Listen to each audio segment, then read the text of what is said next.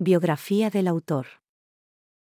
Ángel Francisco Sánchez Escobar, nacido el 21 de noviembre de 1951, se licenció en Filología Hispánica y Filología Anglo-Germánica en la Universidad de Sevilla, su ciudad natal.